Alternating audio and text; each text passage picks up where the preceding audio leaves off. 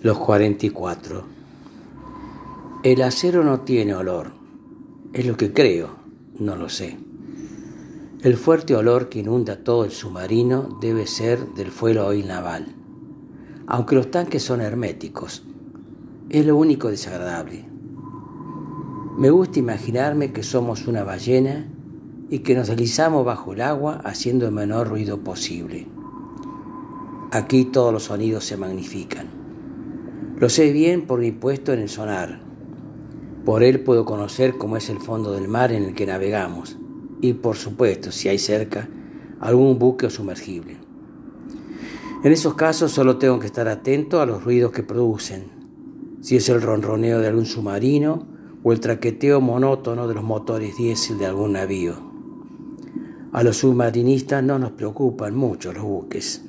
El verdadero peligro son los aviones es muy difícil poder detectarlos. Ellos nos ven perfectamente. Además, solemos decir que son poco leales en términos bélicos, ya que se limitan a marcar dónde nos encontramos. Luego vendrán los destructores, los identificaremos y trataremos de pasar desapercibidos para que cuando tiren sus cargas submarinas lo hagan lo más lejos posible. Y el daño será nulo o mínimo. Nunca tenemos la seguridad de que no nos hayan visto con sus sonares y hayan liberado muy cerca las cargas cronometradas que las permiten alejarse. Somos el único navío realmente peligrosa de toda la flota de mar.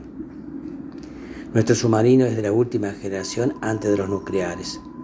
El armamento es casi el mismo y navegamos cerca de una base militar enemiga, a solo una decena de millas. Sabemos el peligro que corremos. Aquí adentro somos una gran familia. De las acciones de cada uno de nosotros depende la supervivencia de todos. No hay margen para el error.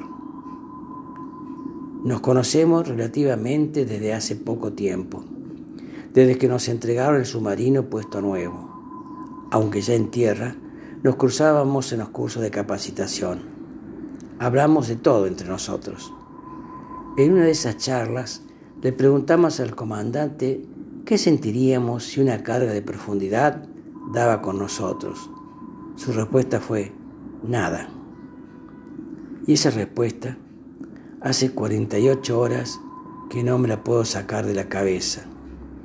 Desde el momento en que probablemente hayan descubierto por dónde estamos navegando.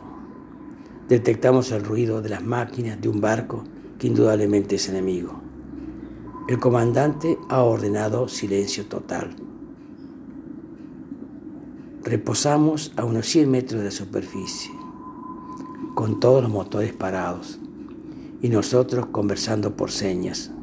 Parecemos mimos. Ya hace un par de horas que sentimos extraños bramidos.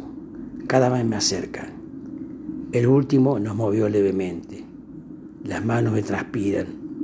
Miro a mi compañero y siento que tiene miedo. Tenemos miedo, mucho miedo.